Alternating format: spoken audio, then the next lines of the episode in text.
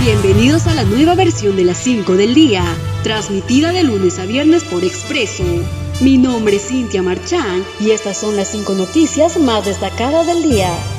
Secretaría del Palacio de Gobierno asegura que compras de pastelería fueron realizadas por el gobierno anterior.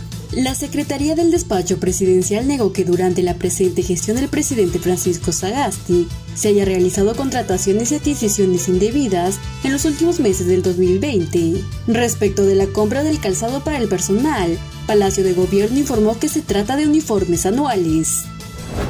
Martín Vizcarra pide postergar las elecciones generales para el 23 de mayo.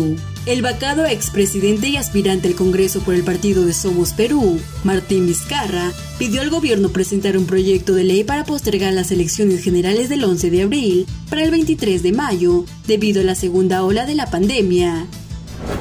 Pilar Macetti confirma tercer caso de la nueva variante británica de coronavirus. Durante su presentación en la Comisión de Salud y Población del Congreso de la República, la titular del Ministerio de Salud, Pilar Macetti, confirmó que en el país se han detectado tres casos de la variante británica.